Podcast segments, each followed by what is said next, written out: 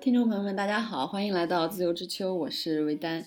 嗯，然后今天张女士跟杜老师啊、都有人生大事要忙，只剩下我给大家做节目。然后，嗯、我请来了两个好朋友，其中一个呢，就是我上一期节目中提到的那位年轻人，真的非常非常年轻，是我嗯的朋友里最年轻的，对，最年轻的。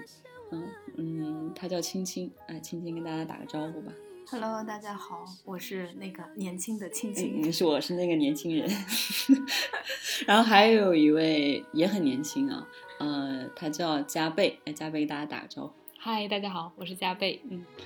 嗯，今天是临时起意，嗯，因为昨天还是前天，然后我看到那个竹子他们跟他的好朋友录了一个呃播客，呃，那个播客的主题就是回答一个问卷，呃，那个问卷其实我之前嗯没有听说过，我之前只听说过那个普鲁斯特问卷，啊、青青你也听过是吧？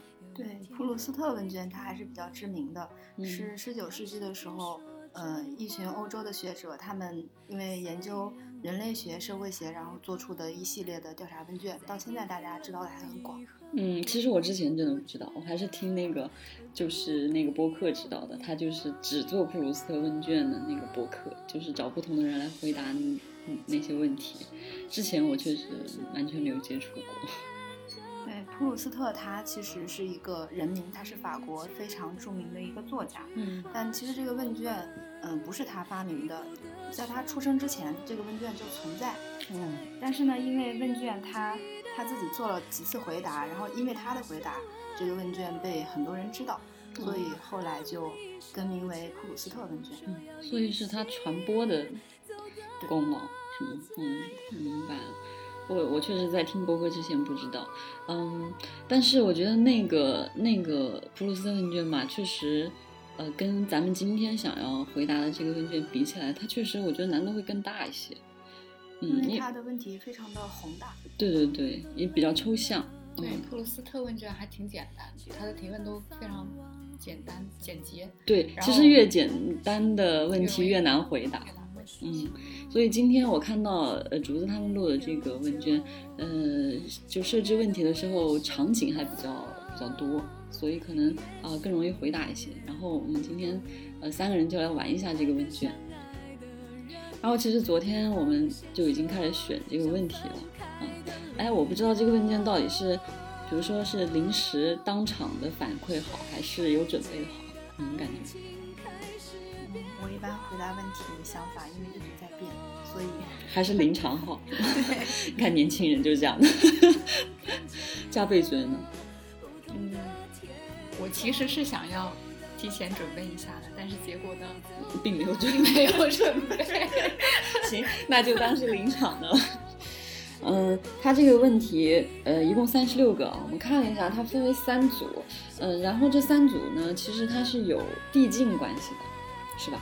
对，嗯，因为它本身，呃，当时出来的时候，它的背景是这样子，它是那个《纽约时报》，呃，关于问三十六个问题就能与任何人坠入爱河，嗯，他说他说的是一个作家，然后在他的那一本书里面提到的，呃，做实验，然后说让两个陌生人互相问对方第一这三十六个私人问题，看看看他们是否能迅速爱上对方。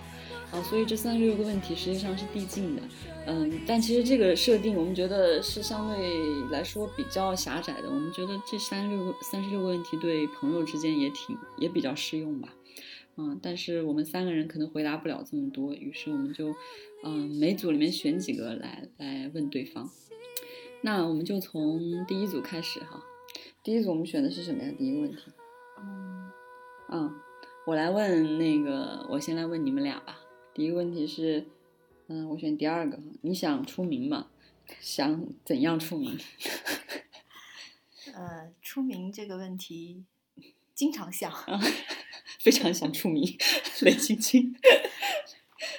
嗯，想想过，肯定想过。我觉得应该有很多人都会想过吧，因为它意味着普通人生活的另一种可能性。嗯嗯，想怎么出名？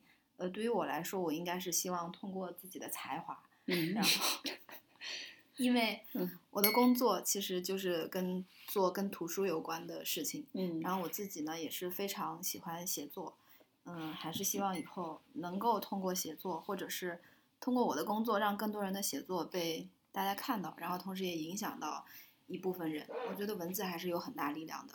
如果我出名了，我希望是以这样的方式，以我的爱好。嗯，那你是希望以那个名作家出道是吗？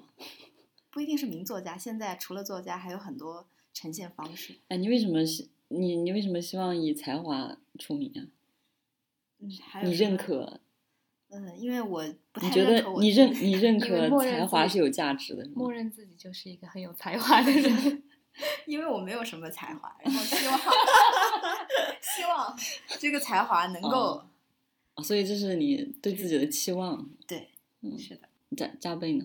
其实这个问题我之前都没有选，完对对对，全不是在这是我俩选的。对这个问题完全不是在我的考虑之中的，嗯而且，然后他们就你们选完了之后就说，我我因为我我很坦白的说，我根本没有想过这件事，我也没有想要出名，那你现想一下吧。所以所以 所以昨天他们有说，呃，让我回去好好想想怎么出名。对，但是我我后面又想了一下，我觉得，嗯，我还是没有没有想到就是会怎么去出名，因为我可能是一个对自我认知就是，我觉得我没有什么才华，所以所以我就会觉得我好像没有这个实力出名。嗯，对，所以如果说我要出名的话，我就是说我很我我是一个考虑很现实问题的人，就是嗯。如果我真的出名，我会因为什么而出名呢？嗯。就是我也不是我我的颜值也不能当明星，嗯。对，我的才华也不能够支撑我成为一个或者是有名的作家，或者是有名的嗯编辑或者是什么，所以我就会觉得出名这件事情非常不现实，就对嗯。我来讲，所以我真的没有很认真的考虑过说我会出名这件事。嗯，对，所以我觉得如果说我真的在现实生活中有可能出名的话，嗯，那可能是类似中彩票这种事情。上社会新闻，上社会新闻。对对对，嗯，哦，哎，那我其实因为我我想这个问题是最容易触及到这个问题啊，嗯是在小时候追星的时候，你就会有一种代入的感觉。比如说，你看那个选秀的时候，那时候追看快女、看超女的时候，你就觉得哦，那个我感觉我的唱歌水平跟她也区别不大呀，然后觉得自己可能长得也还可凑合吧，就觉得就觉得可能也勉强，呃可能跟这个舞台上的人差别不是特别大，就有时候会有这种代入感。嗯嗯哦，但这个是容易触及触发到我想这个问题的场景啊。但其实我肯定，嗯，我的期望不是是以以这种抛头露面的形式出名，嗯，就是我还是希望那种变成那种怎么说幕幕后大佬的那种形式出名，你懂吧？你的梦想更远大。就是江湖上只闻其名。对对对比如说，我不希望以演员的经历出啊名，希望以导演的经历出名。哦，嗯嗯，我想补充一下，嗯，我说的你俩不分析我一下吗？就我比较好奇的是，你是小时候就有这个想法，然后年纪渐长之后，这个想法发生了变化，还是说一直都是这样？嗯，一直都这样，而就是你从小都就觉得说你不是那种呃，比如说舞蹈出名，或者是你之前弹钢琴嘛，你不会以钢琴家出名，至少幕后的方式出名。对，至少我以主观上我不想以抛头露面的方式出名，可能我对我自己的认知是，嗯，不是特别爱在公众面前表达，无论是语言表达还是肢体表达。那我刚刚想补充的是，魏丹是一个能量非常充沛的人。嗯其实我认识他的时间不长，嗯但是已经见识到了他很多很多的才艺，嗯呃，钢琴，嗯呃，他还会打篮球，嗯然后，嗯，他是一个能量非常充沛的人。对，我觉得他有这个潜力。你你你，这是你要补充的是吗？刚对，刚 我以为你要补充你自己的哦不是想法。呃，我也以为你要补充自己的。好的，嗯，那我们说下一题哈。下一题是你们两个选的是吧？哪个？我首先选完美的一天。对，对你来说，完美的一天必须包含哪些元素？好，你们谁先说？我想先说，这是嗯我非常想回答的问题。嗯呃，首先是心中无事吧，就是没有那么多呃操心的事情，不管是工作也好，还是其他的事情。然后第二第二一点是叫睡到自然醒。嗯我是一个非常非常喜欢睡觉的人，嗯然后如果有一天早上我不需要闹铃叫醒，心里也没有什么事情紧张到醒来，然后是非常舒适的，这是我这是我完美一天的一个必要要素。嗯，还有一个就是我对早餐的要求非常高，所以完美的一天必须要有一个完美的早餐。嗯对，这是必要要必要因素。所以呢？所以所以你的完美的一天就是吃和睡。睡饱，睡到自然醒，然后起来做个早饭，对吗？对对，啊然后最好不要出门，让我宅在家里也可以，但这不是必要条件。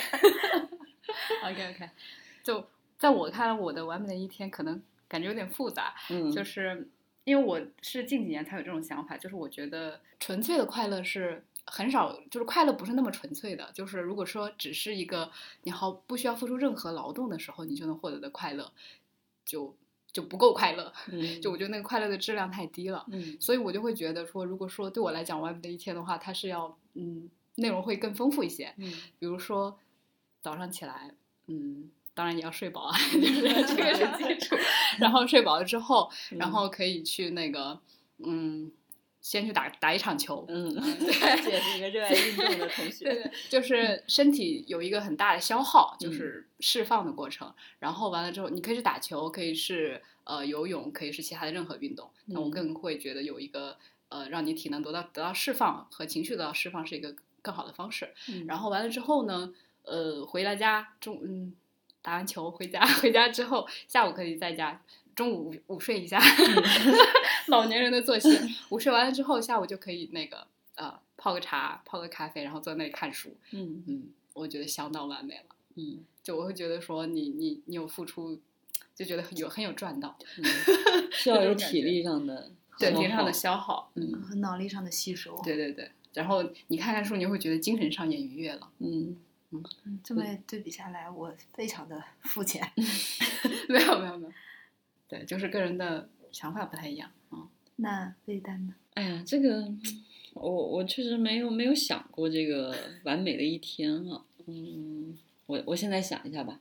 谢谢。嗯，当然那个睡眠肯定是很重要，我就就不嗯重复了。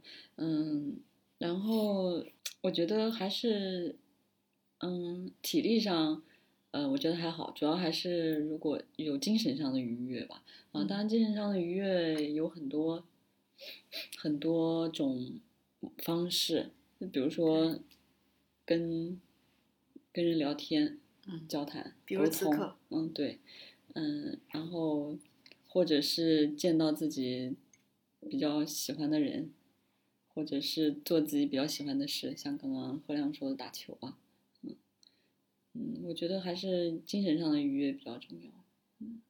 我是个没有精神世界的人。不是，我是我是会觉得说，嗯，如果整个一天我都是在呃，就是没有没有让自己有所获得的话，我我就会觉得那种快乐让我有一些负罪感。嗯啊，就是我我如果我一直是在睡觉，我睡了一整天，然后我起来就吃饭，吃完饭又睡觉，那我我会很会很舒服，你身体上会也会很肯定很放松，你因为嗯你什么都不用干，但是我会觉得就是那种负罪感会取代这种快乐。嗯嗯，这个那说明这个嗯，所以你对人生的基本认知是要做些什么的，对对所以你才会产生负罪感。对对对，我会觉得如果是纯享乐就就很负罪，嗯就我可能天生没有办法就是完全享乐那样，嗯，从享乐中找不到意义。就纯享乐不太行。嗯其实你们两个人完美的一天都是建立在有意义的基础之上的。嗯，是的，感觉是嗯需要一些呃自己赋予意义的体验。对，下一个第六题啊，如果你能活到九十岁，你人生的后六十年，如果能把头脑或身体保持在三十岁的状态，你选哪样？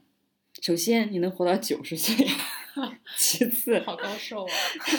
其次，你后面六十年可以把头脑或者身体保持在三十岁的状态，你选哪个？你先回答，我先想想。青青回答，青青已经做那个打好草稿了。对对，嗯他都准备充分。因为这个问题，我感觉我暂时没有办法回答。嗯，就是因为他太年轻了，他甚至还没有到三十 岁。对，所以这个问题 对他来说有点不成立。对，但是我还是想想了一下，嗯，我觉得现在选择的话，我我会选择是身体。如果我三十岁的时候身体还 OK 的话，嗯 嗯，因为我觉得年轻的身体总比年老的身体，因为因为身体它是有一个自然的过程，会逐渐的呃衰老。然后，但是大脑就不一样，大脑只要你持续的去更新它，然后它就会嗯达到一个更好的状态。而且我觉得我的认知是在不断的前进的过程当中的，所以我觉得可能呃四十岁的大脑比三十岁的大脑更加的嗯、呃、包容，呃也能接受更多的东西。嗯，所以我选择是身体，但是希望我好好锻炼。我三十岁的时候身体状态还是 OK 的。你们呢？嗯，我刚刚想了一下，我会觉得呃，我也会选择身体，嗯因为三十岁的身体，如果我我已经多少岁，就是说六，假设啊，假设我嗯六十岁了的话，嗯我还保持在一个三十岁的身体，那我还是可以做很多的事情，我还可以运动，对吧？我还可嗯以到各各个地方去，嗯，就是你的运你的行动能力不会受到影响。然后，但是你的思维，就像刚刚青青说的，你的思维随着年龄的增长，它是其实是越来越成熟，或者是越来越丰富的，它不会是一个衰退的过程。但可能从六十岁到九十岁就是个衰退的过程。对，就是可能到 六从对六十岁你从到九你从十岁三十到六十可能是一个往上升的过程。，对，嗯但你是有峰值的，然后就开始衰退。然后六十到九十是不是有可能这个头脑的状态是不是有可能说，对你，你还有可能，比如说老年痴呆痴呆阿兹海默 或者是那个精神上不太能够，记忆力也不太行了，然后表达能力也不太行了，定是一个各种走下都会坡路受到影的过程响。嗯但是起码你能在四十到六十岁的时候，还能不是三十到六十岁前面这个阶段，还能够在增长。对对对，你还能保持一个很身体非常有活力的状态啊、嗯我觉得这个还是挺重要的。对，还有一个就是因为刚刚他们两个人都讲到很喜欢锻炼，我是一个对自己身体不太能控制的人，但是脑力劳动我还是觉得可以，因为大脑也是需要锻炼的嘛。嗯，魏丹老师，我我同意你们说的。嗯，就我这么爱动，我肯定无法忍受这个身体肢体上受限制的感觉。嗯，而且你嗯，可以频繁的从身边的老人那里感知到，嗯，他们其实衰老之后最大的，就比如说你们爷爷奶奶、外公外婆啊，衰老之后嗯最大的愿望就是生活可以自理，嗯，是吧？对对对，嗯，就能达到一个不需要求助、不需要别人人帮他的状态。对一直照顾的状态啊。其实衰老之后最大的愿望就是生活自理嘛。嗯，嗯，自己能照顾自己。自理肯定就是身体状态要很好。所以千古以来，大家都寻求一种长生不老的状态，大家需求都是一致的。九十岁，可能我觉得这一代人都很多都可以活到九十岁。嗯，我我觉得自己如果能活超过四十二岁就已经 为什么为什？么是四十二？不知道。你看这这就是年轻人说出来的话，因为像我这样的人，马上距离四十二岁也不远了。没有，离四十二岁还是有一段距离的。嗯，好，这是第一组的三个问题哈。然后第二组，我们我们是两两选的，所以我们一共选了五个问题。第二组的重合度很低，你想我们两两选的，一共就可选六个问题，只有一个问题是重合的，一共选了五个问题。然后我们就从第一个问题开始说吧。嗯，第一个是十五题啊，你人生中最大的成就是什么？这个我先说一下，嗯因这个问题我一开始就瞄中了，因为我觉得我的人生没有什么成就，然后所以想听听两位有什么成就可以跟我分享一下。我看我从到我现在二十五岁，然后到三十岁之间的距离还我还有没有可能达到一些什么？哎，这个问题我觉得我们那天选的时候就聊过两句啊。我当时我们的 我跟嘉威的共识是就就是可以好好的自在的在这个社会上活着，就是我们迄今为止最大的成就。没错，没错。这个这个问题有点像那个你想出名吗？那个问题，嗯就是你当时选的时候，你就你就是啊，青青青，你当时选的时候，你就说你想出名是因为觉得自己才华不够。然后你选人生最大的成就的时候，我还蛮好奇，就是你觉得你目前人生阶段最大的成就是什么？结果你告诉我 没有是没有成就，就很奇怪。所以就就对，就像我们刚刚讲的，我会觉得说我们人生最大的成就就是就是现在生活太难了，社会生活都非常的艰难。嗯就是你现在在在这个社会上能健康的，嗯然后自由自在的，没有什么束缚的生活着，我就觉得就已经是非常大的成就了。嗯，我可能比较丧，我就会觉得周边生活的人遇到的困难或者是问题，就真的太多了，所以我就会觉得比较健康的活着就挺不容易的。嗯，是不是可能要求比较低，反而会比较容易快乐是吗？对，因为成就感这个东西，我不知道究竟有成就感是需要到达一个什么样的状态。但是因为平时在生活中，我跟两位接触也非常的多嘛，嗯，他们两个人都是我非常喜欢的状态。我希望，比如说到他们也不能叫到他们这个年纪，就是希望在年长几岁的时候，能够达到他们这种对自己的喜爱、对生活的喜爱，然后一种自洽的程度。但是我现在没有，然后所以才想听听听成就。看来还是自己的要求还是嗯欲望太多了吗？嗯，这个成就啊，我我理解他应该是问的是一个人的就价值观，就是他觉得自己做的事情什么是有价值的。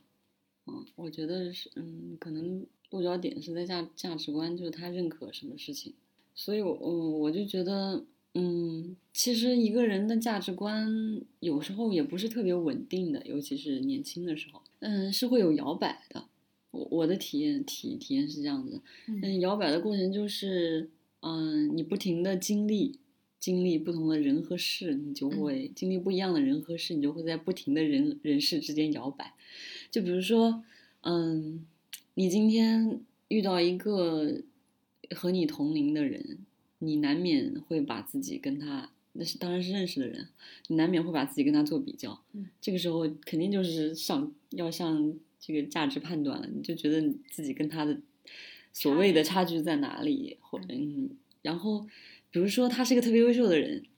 你的价值观肯定会导向那一边，就是所谓就是普世价值认可的那种优秀嘛。嗯但是如果你今天晚上又遇到另一个人，这个朋友他很不开心，或者甚至有一些抑郁情绪，或者是身体身体不好，嗯、状况不好，你就会觉得，嗯、你的价值观又好像又导向最最基本的这边，就觉得，哦、我现在身心健康已经是一个也对，已经是一个很好一件很好的事情，你就忘了上午遇到一个很厉害的人了。嗯嗯，就是这种价值观，可能就随着你的环境会会经常在摇摆的啊。当然，当然是一个逐渐稳定的过程，我觉得是这样。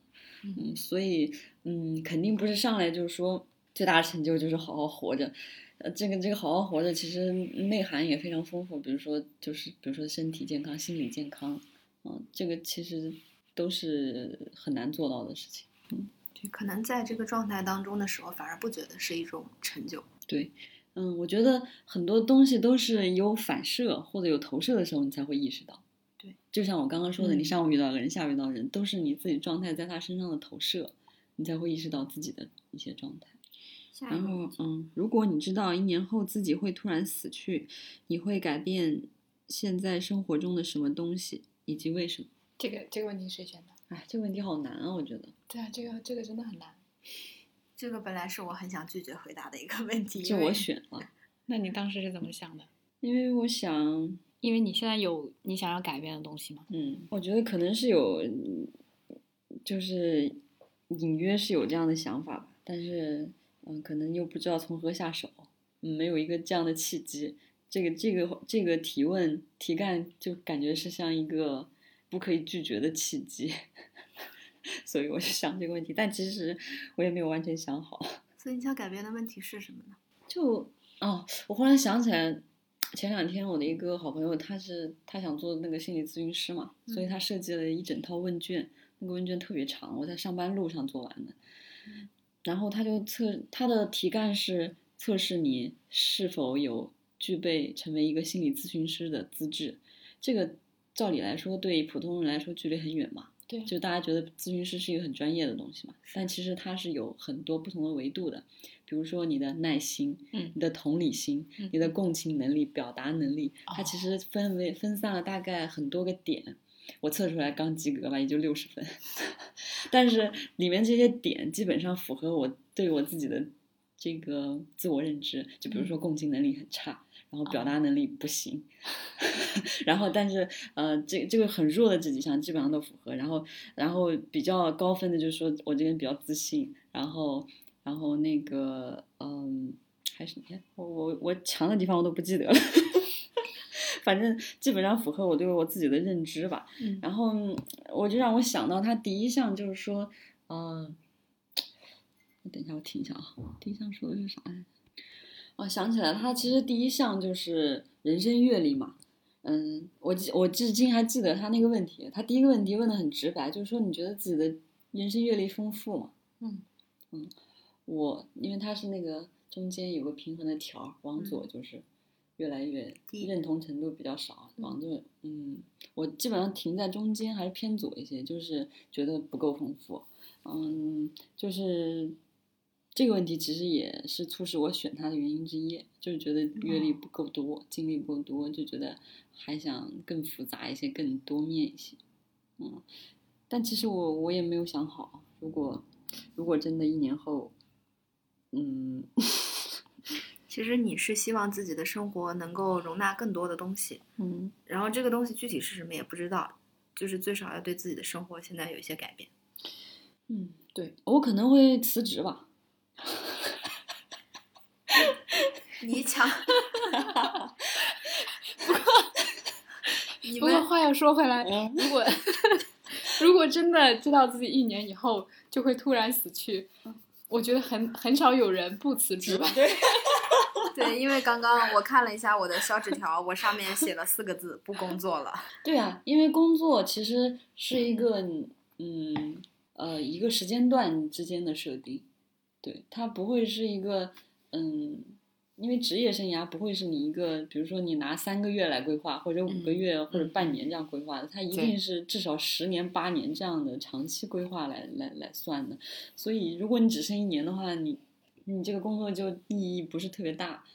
嗯，然后再加上我本身就觉得自己的经历不够丰富，我可能会去经历更多的事情吧。比如说，我还是挺想去国外游学一阵子，嗯，就是想要，嗯，其实我我就想起我以前就年轻的时候，像青青那么大的时候，我就特别喜欢出国玩儿，嗯，那时候不是觉得中国的风景不好，或者说中国旅游什么景点人太多，或者这个成本太贵，都没有想这些。当时我只是觉得，就中国这个文化系统来说，大家的生存的这个价值观都很像，就是过的人生都都很类似。统一化，对，所以就年轻时候特别想出国，就是觉得我想知道到底还有什么别的生活方式，嗯，就是还人生还还用怎么方式来来生活，啊，但但其实回到你回到这个文化系统之后，你你就你就只能还是按照这个模式来生活，因为在这个因为因为这样这种模式生活会是最舒适的，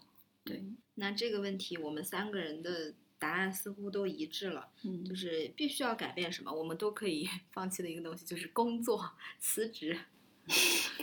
对，嗯，我我可能会辞职，然后会会比如说，嗯，去游学一阵子，这样之类的，嗯，然后去一些没有去过的国家，见一些以不同的方式活在这个世界上的人。嗯就是没有工作压力的时候，能更放松下来去体验这些东西。之前我在有一本书里面就看到过一句话，说，嗯，做一个不清贫的女学生是人生最幸福的事情。嗯，不清贫的女学生，这不就富富富富二代吗？爱学习的富二代，对吧？不是富二代，他是还是依托在别人的这个基础之上，经济能力也好。但是不清贫的女学生，我觉得更有可能靠自己，对，是靠自己，然后就嗯完全不依附于任何人，然后就等于把那一部分依赖的这个压力也给排解掉了，就等于嗯你完全完全独立、完全轻松，不需要考虑那些事情的时候，你嗯去容纳世界、接纳世界的这个程度可能也更高，然后也嗯更可能把这个呃心态放平和，再去迎接这些不同的东西。嗯，因为我们现在做的很多决定都是以生存长期的规划来看的，就是嗯说这个决定会对更长一些，我们希望能看到更长远一些，但其实个人的眼界总是有限的，只是我们个人能看到的，嗯，那个点来来规划现在的生活。是的，嗯，大概是这样。嗯，那说下一个问题。哎呀，这个问题好难啊！二十一题啊，在你的生活中，爱和情感扮演着怎样的角色？好难呀，这个问题有点难回答。那我还做那个破乱隐喻的人吧。嗯嗯，因为我是一个非常，我是一个非常不理性的人，虽然是一个摩羯座。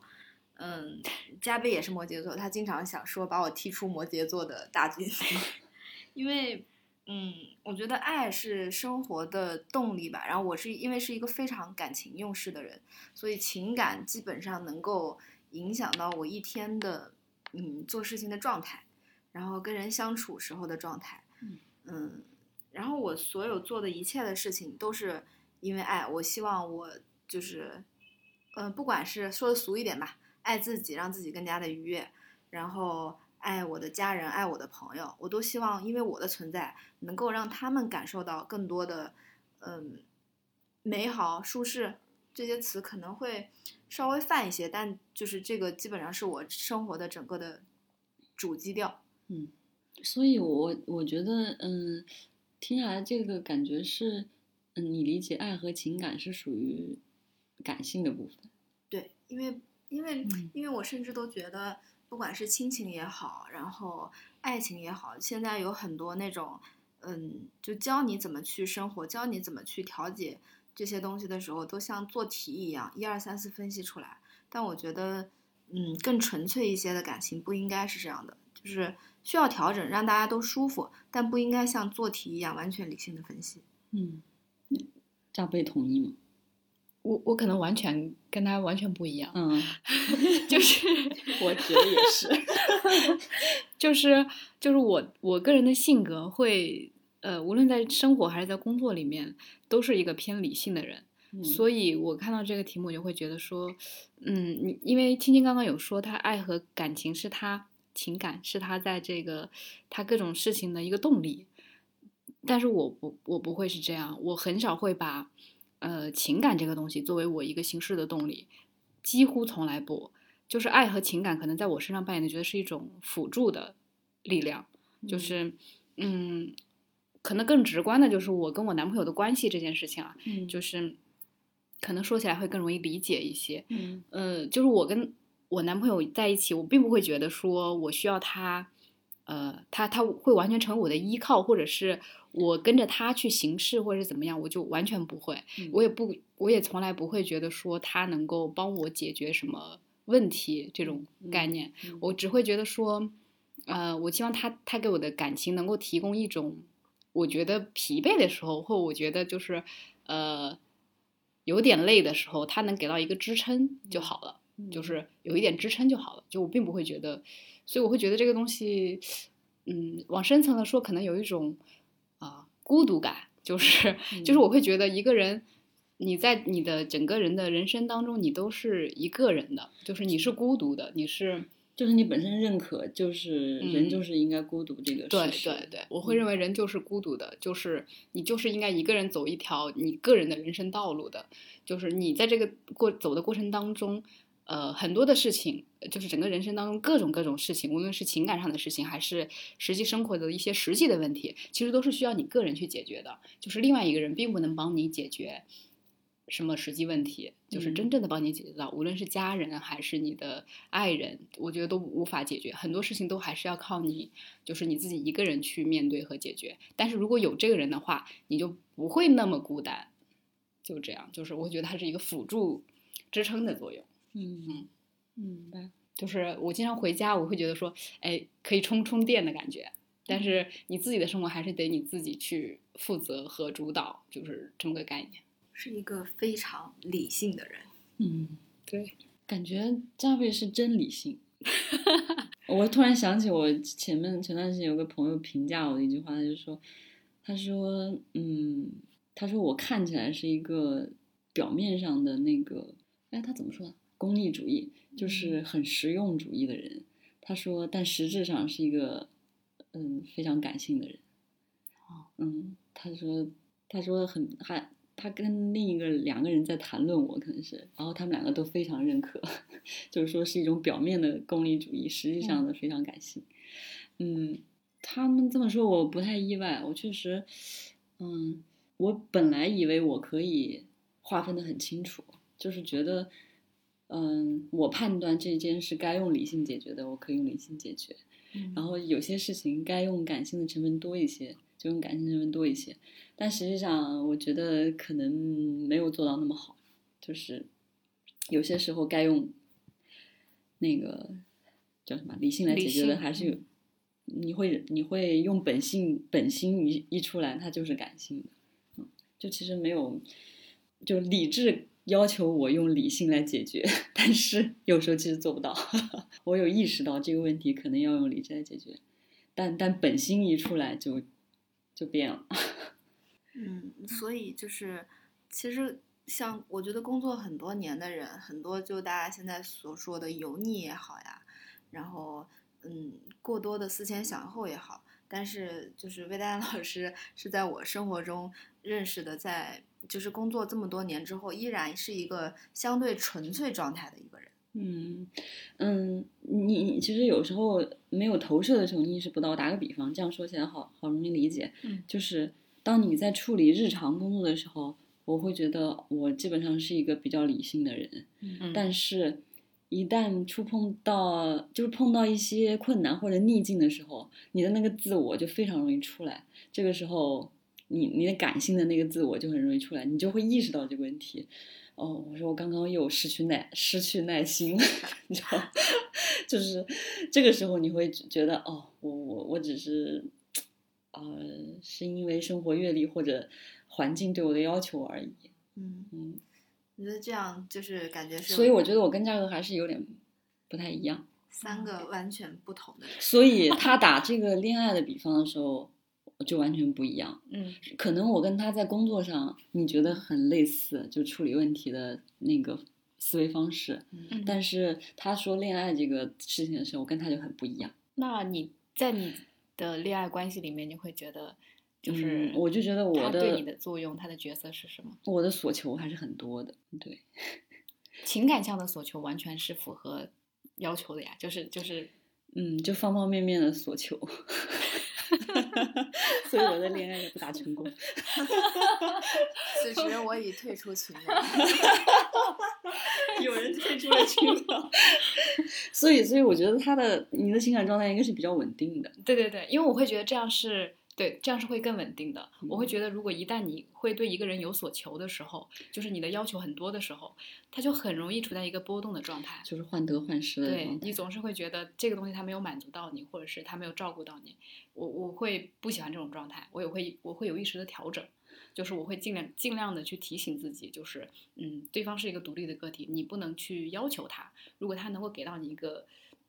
在你需要的时候给到一个情感上的支撑，我觉得就可以了，就 OK 了。但这个度其实很难把握。对对对对，当然当然，嗯就是在现实生活中，你肯定还是会有很多的问题，对就肯定不是说这是一个理想的状态。当你意识到这个问题的时候，离你控制好这个问题还有很远的路对。对对对对，就是一个理想的状态。所以说，这个这个这个问题上来说，这个加贝同学就比我要成熟，可以这么说。他控制的比较好。我我会我会很有意识的控制，嗯，我你退出群聊退出群聊。嗯，好的，那我们下一题啊。二十二，嗯，二十二要说吗？就是让我们互相夸一夸彼此。我写了，我我来回答。好的，先那主要以你夸我俩为主。先把问题先把问题跟大家说一啊下。啊啊！二十二题是轮流说出你认为对面的他所具备的优点，一共要说五条。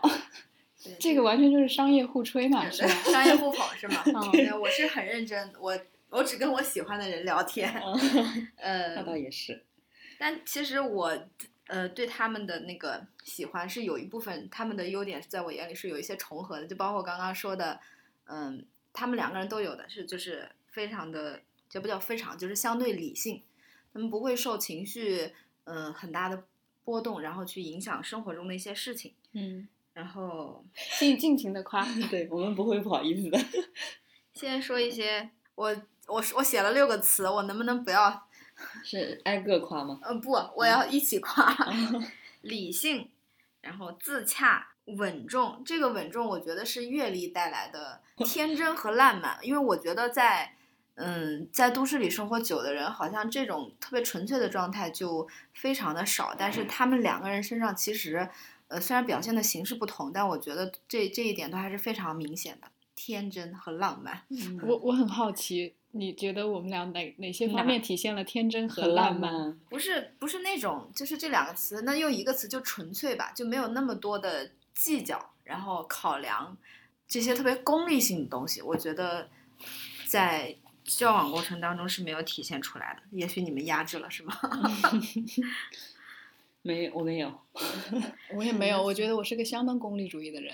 嗯，嗯，我觉得特别功，我是一个特别功利和实际主义的人。哪有商业互捧瞬间推翻的？看见他的实际主义的人，看看出来了无。法做吹捧这件事。吹捧没有价值，他不认可吹捧的价值。就是就是，我就要尽可能坦诚就好。我你在坦诚的夸我，我我我接收到了。我每天就是我的日常生活中，就是经常被这两个人嗯怼，然后连商业互捧都要怼一下。对，就总结起来就是理性、自洽、稳重、天真烂漫，然后嗯，颜值都还可以。我是个颜控，夸一下。嗯，你们要是不商业互我捧我，我我不否我不否认你夸你你的夸奖。嗯，可以，那我夸一下，夸一下你。我们是不是要回敬一下？对对对对对，回敬一下青青同学。嗯，青呃青青同学是一个很诚恳的人，真诚 真诚的人，因为他前面说的都很对。对我非常的诚恳。对，嗯、诚恳是一种很容易体会到的感觉。嗯嗯，他其实我认识他的时间并不长，但是很快就能体会到他的这个优点。因为商业互捧非常的多，嗯，然后还有一个就是他，嗯，做事还是很认真负责的，这个也是很快就能体会到的一个优点。要说五个，没有不用不用硬夸，为什么成了像在工作啊上，的？然后还有雷星星是一个很大方的人，他他是一个很有钱的人，也是他的优点，负一负一，对吧？一一个上班只坐过三次地铁的女生，嗯，一个有钱不对，应该这么表述：一个上班只坐过三次地铁的有钱的女生，这是她最大的优点。嗯，而且我觉得有一些，嗯，你你即使不说她的优点，但是我觉得在我这儿可以算是优点嗯，因为我觉得我跟嘉卫同学都不是就表达能力就不是特别愿意表达吧，不能说表达能力强吧，嗯。就是直白点说是不爱吐槽，嗯。嗯，但是呢，雷星星同学弥补了我俩的这块空白，让我们觉得很爽。因为生活中我基本上充当了他俩一天笑点的，就是能够承包他们的笑点，并且是他们快乐的源泉。有人替我们吐槽，对对对，太爽了。没错没错，把我们心里不那么愿意说出来的，他都说出来了。嗯，对，所以和第一部那个诚恳就就起来了。为什么感觉并不是夸我，感觉是个傻？不是。嗯，好了，我说完了。嘉北同学有补充吗？我复议都同意。发的很到位啊。好，我们进入下一个问题。，嗯，二十三，你与家人的关系有多紧密和温馨？你是否觉得自己的童年比大多数人更幸福？我跟家里人的关系非常的紧密，然后我觉得我的家庭生活当中也是比较，呃，跟父母跟嗯，包括我的家人都是非常平等的交流。然后我的童年，我觉得我小时候一直以为我是全世界最幸福的人，那那就是很幸福了。对因为嗯，因为我我的父母他一直都觉得小孩儿嗯必须要待在自己的身边，然后我的爸爸他是一个非常嗯就愿意跟孩子待在一起的人，就嗯觉得还是非常的幸福的。嗯，所以你应该也是一个家庭观念很重的人。对，但是现在想要改变，我想以事业为 重。想以事业为不。冲突，不冲突。领导听见了吗？大家以事业为主。其实，其实对于家庭来说，当然是这样最好。但是后来我也发现有一些不太好的地方，就是比如说，我妈后来就吐槽我爸说，他以前在，因为有一段时间我爸爸在北京，我跟我妈妈嗯不在他身边，他嗯一个月打电话。九几年的时候，一个月电话能打掉两千多块，只是因为他太想我 跟我妈了。嗯，所以我觉得，嗯，可能家庭观念太重，对于事业也不一定就是就会有一定的就是分担分散精力吧。嗯，因为你经常考虑回归家庭的事情。我 其实我们刚刚录录之前也在聊这个话题，嗯，我们确实发现，嗯，青青跟跟我们还是不一样，对，你们呢？你你你跟你的家人的关系？嗯，嘉，要不加微信说，我我又是青青同学的反例，感觉 这样才有意思。就我们俩完全是不一样的人。嗯就我我也选这个问题，嗯，我很难去解释说，就是我跟家人关系亲有多亲密这件事情，因为比如说我跟我哥，我有我亲哥啊，就大我五岁，就是可能一年打个电话不超过五次，嗯就是这种关系。嗯但是我也不觉得我跟他们关系不亲密，嗯就是回家也没什么话说，实实际上 就是话少。就话都很少嗯。但是呢，呃，我就我就会一直觉得说我们关系并不亲密，甚至我有时候觉得我单独跟我亲哥待在一起，我觉得有点尴尬，因为我们俩都没有话说。然后你俩性格很类似是吗？其实我们都还好吧，我们其实，在跟各自的朋友聊天，应该都挺多话的吧。嗯，但是我们俩待在一起就是没什么话说，嗯然后一年下来可能打电话，就是他生日的时候我打个电话，我嗯生日的时候他给我打个电话，然后电话的内容都是，喂，啊、你今天生日啊，那个嗯生日快乐啊，就是你在外面要注意身体啊，嗯，巴拉巴拉，然后最近工作忙不忙啊？官方问候。对对，就是问完这几个话，问完这几句官方的寒暄之后，嗯大家都意识到，呃，没有话可以说了，嗯，那就先这样吧，我要去吃饭了，嗯嗯，好，再见，就嗯就 就，然后就是这样的问候，可能嗯一年就只有五次，但然后见面了之后，可能说话也很少，就是打个招呼而已。嗯。所以，但是我并不觉得我我们的关系呃不亲密，就是就是就是，但是这个关键是有有变化的，就是今年我不是贷款买房子嘛，嗯然后那个为了凑首付，嗯，然后呃，因为钱不太够，然后我们就我我跟我男朋友就那个说要向各自的家人去借钱。嗯在这个之前呢，我就会觉得说，我你我，但是我当时的第一选择竟然是找我的朋友去借钱，也不是找我爸妈去借钱，也不是找我哥哥嫂子去借钱，嗯就是，但我后面呢，我我男朋友就跟我说，他会觉得说你肯定首选还是跟你家人去借钱呀，嗯，就是朋友肯定不太方便吧。是后面呢，我还是就是，嗯，没有办法，就是钱 还是不够 所以所以我就我就还是开口了，跟我哥说了这个事情，我说我要借钱那个买房子凑首付，嗯然后呢。他就二话不说就给了，然后他一，但是事实上他那个情，他当时的情况是他们买了第二套房子，然后又买了第二辆车，其实没有多少钱了，然后房子还要装修，嗯所以其实经济状况也没有那么的好。但是呢，他当时听说我要买房子呢，就立刻就把钱转到了我的账上。然后我当时就会觉得说，哇，还是家人，就是家人还是不一样，就是家人的这种呃血血肉相连的关系也好，还是什么样什么样子的东西的那种绑定也好无，条件的信任。对对对，就是一种他会无条件的去支持你，去支撑你，所以这个就有点回到之前那种就是爱和情感在你生活中是什么关系这个问题上，就是他们会在一些很关键的时候支撑到你，然后我觉得这个东西就对我来说就非常重要，我觉得就已经足够了，就是我并不需要他们在日常生活里给到我多么细致的那种问候，比如说你要好好吃饭啊，你身体要好好注意啊什么的。我觉得这种这种琐碎的东西对我来说不重要，就我会觉得很注意这种注重这种在关键时刻给到你支撑的这种感觉。呃，但那你为什么在关键时刻没有向他们开口呢？就是因为之前好像没有遇到过这种需要对方给到就没有过强支持的这种这种状况。嗯可能年纪没那么大，就是你经历的事情没有那么多，就平常呃从小到大也就是读书啊，然后工作，并没有什么但你跟你朋友也没有过借钱的这种事情啊。对，但是我也不知道，就、那个结界好像好像就就那次之后，就那个结界就打破了。就是我嗯我会觉得说，那种人生大事或者是关键的事情的时候，还是会找他们商量一下，跟他们问一下他们。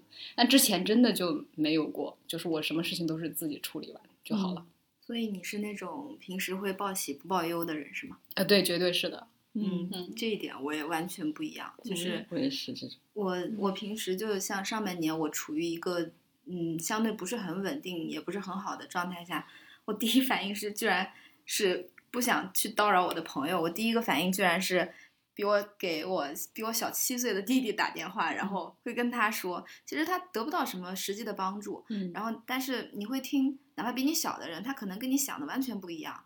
然后平时琐碎的事情，我们也都会嗯沟通，包括他有困难的时候，可能也会情绪不好的时候也会跟我说，包括他高中失恋的时候，嗯，他他也会跟我讲。我我我父母呃，我妈妈她比如说平时身体不好，只要看出来了也都会讲，可能是嗯两种状态完全不一样。嗯，嗯，你们两个都是有兄弟姐妹的，嗯，对我是、哦对对对我是独生子女，所以没有这种体验，我只能说跟我父母的关系，对，嗯，哎呀，说说说原生家庭这个事情就很不好说，因为大家可能每个原生家庭都能念出一大本经来，对吧？对大家都有这样一本经，嗯，我就说一下目前的状态吧。其实，嗯，我觉得自己就是从离开家上大学到现在已经有十七八年了，嗯，已经几乎快超过我在家里成长的时间了。所以这整个这这个过程，我的变化我是很明显的能感觉到的。就是刚上大学的时候非常想回家，那时候在南京上大学，离就也那时候只有绿皮火车，回一趟家也得六七个小时，就是每个月都跑回家。每个月对，每个月，那那个状态是很明显的。然后一直到呃工作来北京之后，然后这十十几年的变化也非常明显。就是现在我觉得，嗯，就是我刚说的跟加倍一样是这个报喜不报忧的状态。当你其实你生活中也没那么多喜报了，渐渐的，如果你报喜不报忧，就就失去了这个对话的基础。嗯嗯，就是你父母也不知道你在做什么，你的工作具体是干什么，嗯。或者你最近经历了什么，住在哪儿，嗯，就是渐渐的失去了对话的基础之后，话就会越来越少，越来越少。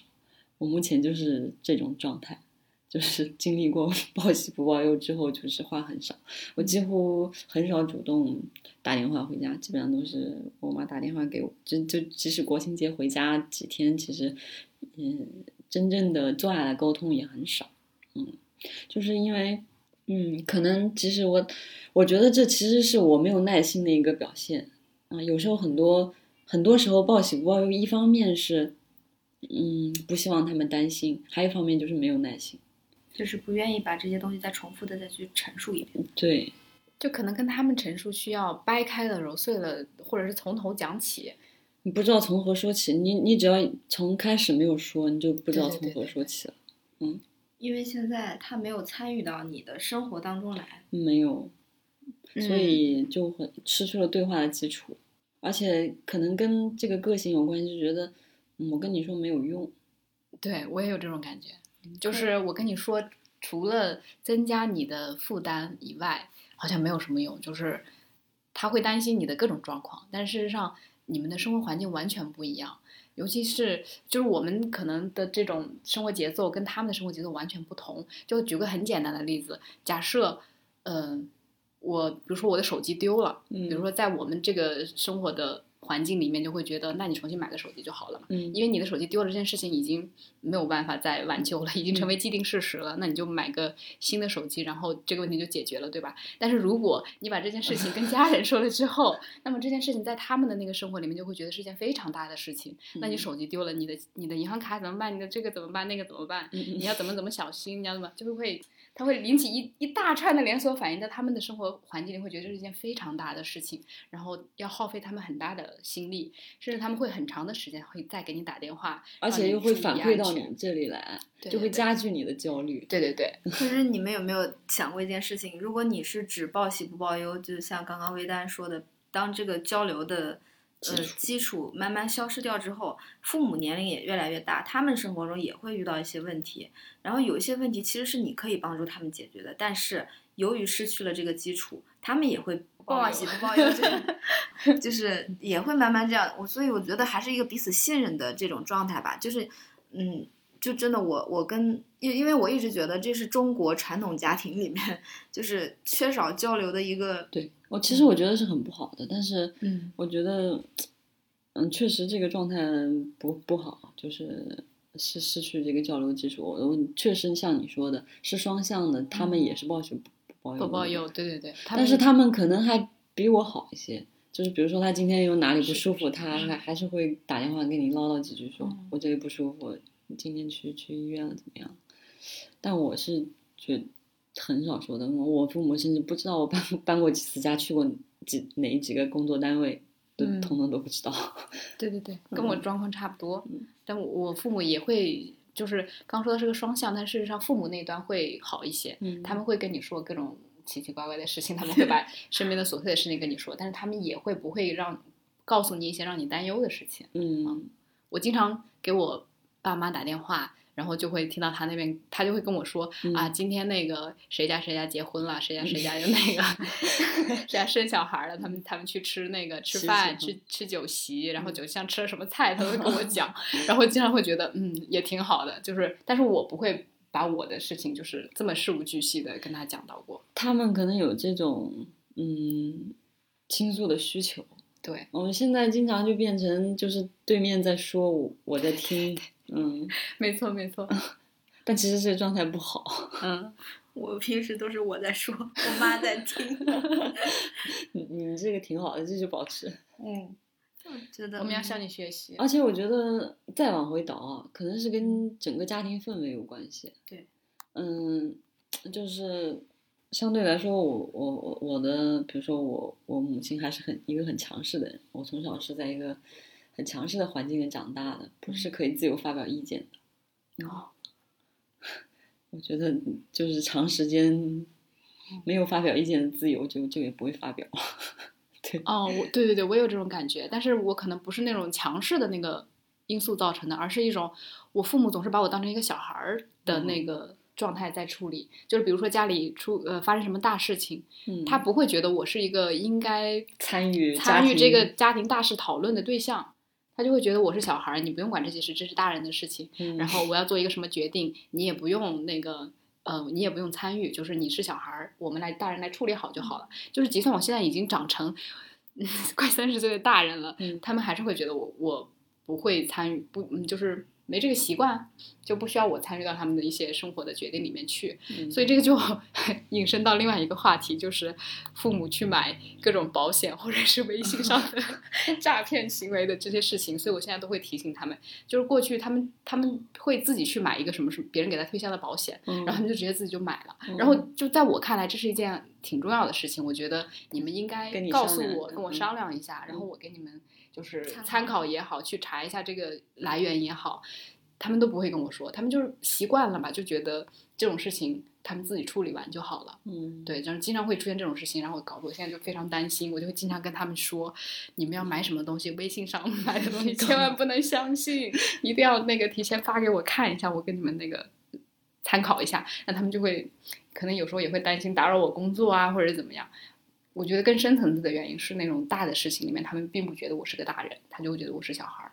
嗯，这一点也是完全相反。虽然我年龄在工就是朋友和工作当中都算比较小的，但是在家里，我父母好像从小就会让我参与家庭决策。嗯，包括小时候，甚至家里换一个冰箱，我爸都会说你去挑款式。哦。然后，嗯，我包括现在家里有什么事情，他们也都会跟我商量。就包括买保险这个事情，虽然我不懂，但是但是他们也会让我，就是第一反应他们会是想要告诉我是让我参与一下这个决策，然后这些事情，对，就可能每一个人的生长环境不一样，然后这个东西又是一个我们现在都已经二三十岁了，然后这个东西已经根深蒂固很多年了，哎，但这个问题其实挺困扰我的，我跟我朋友也聊过。但改善确实挺难的，有时候那个惰性一起来，需要一个，因为前面的空缺实在太多了。你讲的很已经很多年，那个没有没有没有平等对话了。嗯，是这样。而且我回答前半个问题啊，后半个问题是说童年比大，嗯，不，我童年非常痛苦。我刚说了，就是一个非非常强势的环境里，然后就对你的要求非常的多，非常的高，嗯，所以挺痛苦。所以你现在相对幸福，我现在就很痛苦。啊，为什么呀？这个这个有什么关联吗？有啊，因为你太多，就是你前半部分的生活太多依赖于家庭，就是我觉得是有一点点依赖啊，情感上。嗯当你自己出来之后，其实很多人身上的，就包括寻找自我，就确定价值观这件事情，其实很家庭当中的意见，他们多多少少都是有一些呃滞后也好，嗯，或者说是不那么就跟现在的气那个环境相契合，所以这个方面也是一个困扰。我觉得都有好有坏吧。哦，你刚刚说是依赖对吧？对，我就是特别特别想独立啊。对，那那时候考考上大学就觉得啊，全国人民 都解放了，我终于可以离开家。就是那个家教特别严格的，嗯，可能会走向两个方向，一个就是或者他特别依赖，就离不开家庭；一个就是特别想独立。嗯，我可能走向了这个这个这个极端。所以什么东西太极端了都不太好，我也是都需要去慢慢的。嗯，然后嗯，第二组花的时间有点长啊，现在一小时。然后第三组第三组，嗯，第三组第一个问题是我选的，将这个句子补充完整。什么句子呢？就是我希望有个人能与我分享。那你先回答。我说吧，嗯，补充完整。我希望有个人能与我分享一切吧。我刚刚才为什么笑了呀？因为我刚刚才开始审题，嗯就是因为这个我之前没有选，然后看到这个问题说，我希望有个人与我分享，他的省略号在后面嘛，所以嗯他的提问其实是分享的内容，对吧？就是嗯分享的东西是什么？就对是这个提问的重点是它的内容。嗯，嗯，所以所以你的一切是实际上是只是希望找到一个人吗？嗯，对，是一个关系啊，是有一个可以能跟你分享一切的这种关系。所以你的其实是人啊，但是你希望有有一个这样的对人，对对对对，对吧？但其实是一其实是很难的，就是有这种关系。嗯，完全亲密关系。即使亲密关系，可能也做不到分享一切。所以你是希望以能找一个人分享一切的嗯，啊，那我又不我又不一样。我觉得障碍 可能是来自于我自己。嗯保持神秘的需求，就是就是我喜我可能有这方面的期待，但我做不到，就分享跟人分享一切，即使是亲密关系，那你会介意对方对你不分享一切吗？我不介意啊，因为我自己也做不到。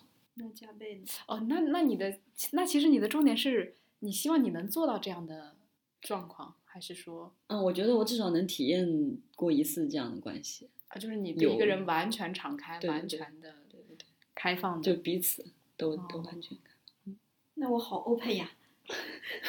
那我感觉就是青青是可以做到这种这种状况的人，我就不是，嗯我也我也做不到，嗯就是 就是我现在在在一段恋爱关系里面，我我感感觉我没有办法跟一个人分享，呃，就是毫无保留的展开展现给别人，那你和你的那个伴侣也不可以吗？也也做不到，嗯，就时不时那个防御的东西就会出对来，对对对对，做不到，嗯 很难。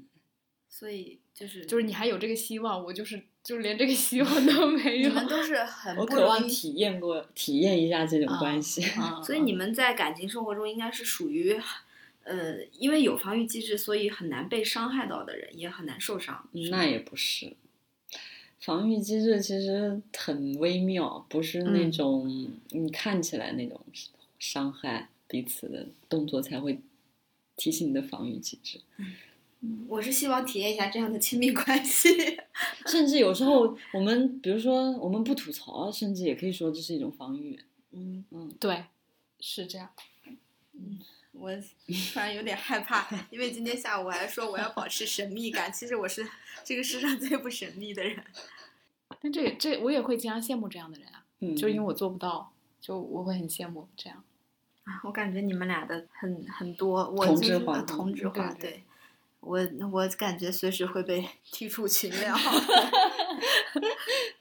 嗯，那就下一个问题。嗯，下一个问题是什么事情（括弧如果有这样的事的话）是严肃的，容不得开玩笑的？这谁选的呀？是我选的。嗯嗯，其实在我看来是死亡，就是就是这个问题是不太能开玩笑的。嗯，但是比如什么样的玩笑？谁会拿死亡开玩笑啊？对呀、就是对，所以我说你这个是是什么样的状况？骂人的时候吗？对，主要是骂人的时候，我就很不能接受这样。比如说这这不算开你你玩笑去死吧这种。嗯，这样子的句子，你觉得不不可以？但是如果说出这种话，哦，也有可能是开玩笑式的说出，对吧？嗯，这种玩笑还可以以接受，是就是嗯，不太喜欢这样。但我好像这么一说，我好像说过，就是就是不太能接受你对我身边的人这样，就是说我的朋友，说我的家人，这个这个是不可以的。但是之前应该有过吧，要不然我会会看中这，就是一看到这个问题，我会瞬间想到这个答案。嗯，我想到的是那种，你你已经体感觉到这个是对方就是不太自信或者自卑的部分拿来开玩嗯笑，哦比如说外貌上的残缺，哦，或者说他他对自己其他部分的一些自卑的部分开玩笑。就是一种嗯尊重吧，不能有对对对容许对别人的不尊重。嗯，我觉得这种最好不要开玩笑。对，那个那种状况就不太适合开玩笑，就包括其实在，呃之前看一些脱口秀嘛，就是呃脱口秀非常惯用的是一种自嘲的嗯方式嘛，嗯但是有些时候脱口秀的演员就会有的度没有把握好，我感觉就是会嘲笑别人的，他他自嘲可以啊，当然这个没有问题，嗯。他也会通过自嘲来取乐观众，嗯，就是通过自嘲，就是把攻击性面向自己，他就会引起对引起观众的笑。但有时候其实这种方式也不好，就是他会嘲笑自己的缺点，然后试图逗笑大家，但是这种方式经常会让我觉得难受。是吗？对，就是我觉得自己也不行吗？对嘲笑自己，我我会觉得有点难受，我我会觉得不太好意思笑，就是我觉得这个笑很残忍，嗯，嗯就是他通过嗯贬低自己去取悦别人，就是这种状况，我觉得也很难受。我 嗯我我我能自己说我自己胖，但我特别讨厌别人说我胖。嗯，对，这个就是你刚刚说到的那种状况嘛。对，就是就允许自己吐槽自己的学校跟公司，不允许别人 说自己的学校和公司不好。对，然后哦，这个是我们都选了的哈，命中率啊最高的。眼第三四题，眼看着你所拥有的一切以及你的房子都将在火灾中付之一炬。哎呀，这个问题读出来好不吉利啊！快快给房子买个保险。你救出了挚爱的人和宠物，现在你还有时间，最后冲进去抢救一件东西，你会抢救什么？为什么？这个我可以先回答，对，都有人要抢答了。就是呃，这个我之前我们提问的时候，有我们选问题的时候其实有答嘛，就是因为我是个非常实际主义的人，非常实际，非常强调实际操作的人，嗯所以我在抢救，我肯定会直接冲向我家的一个柜子，就是 就是我那个柜子里面装了什么呢？嗯就是装了我的购房合同，我的身份证，我的护照，嗯然后我的呃还有什么东西啊？就是那些医疗的嗯卡然后保险险这些东西，就是我的这些资产的，我觉得重要的那些资产都在里面了。嗯，如果我不拿出来的话，后后续会很麻烦的。就是我会我会非常实际的考虑这个问题。嗯，但是这些虽然麻烦，但是也都可以去重新补充啊，因为现在什么都有电子版。但是不不需要补充，不是更好吗？Fine，那房子不被烧掉不是更好吗？但是但是房子烧这个事实你已经没有办法阻挡了。他的认知里就是没有比这更重要的。对对对，这就是最重要的了。那你来，我我要抢救一张照片。嗯嗯，对，有一张摆在我床头的照片，然后因为一直说没有去，呃，想要去备份，但是一直没有，就是那是之前拿那种傻瓜相机照出来的，底片都已经没有的那种和家人的照片，我觉得那是非常珍贵的回忆，就是我我会把他们把他这些东西先去先去就就想都不用想，肯定去拿这个东西。嗯，这个是照片是你随身带着的吗？嗯，就不管就出差去哪儿，我都会带着。平时晚上睡觉的时候能看到的东西。你看我，我们觉得这个东西都是一以贯之的，从从他开始说他的家庭，到他的情感，到最后抢救的东西。微单的，因为我想了一下，我目前的这个房子里似乎是没有，除了刚刚嘉伟同学说的那些，也没有什么更重要的东西了，就都是身外之物了。身无长物。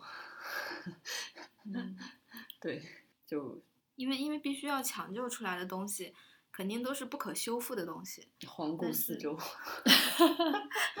非常美丽的房子，却没有可以我就进来坐一会儿吧，最后看他一眼吧。留住一些回忆。，对，嗯嗯，所以嗯，这这就是我还是一个体验派的，就是哪怕就最后留下一点感受和回忆就可以。大火中的感受，那你还不如直接出你的火保命中要紧。大火中的感受是难得的体验。只此一次，走过路过不不要错错过对，好，哎，那这是啊、他们疯狂向我示意，那题不回答了啊，可能那题有点，可能有点沉重。嗯，那好吧，那今天我们就差不多了，嗯，时间也差不多，嗯，还是挺有意思的。嗯，我第一次做这样的问卷，之前只是听别的播客做过，嗯，我觉得还挺有意思的。下一次可以试一下更难一些的。这种问题太私密，太直击内心了。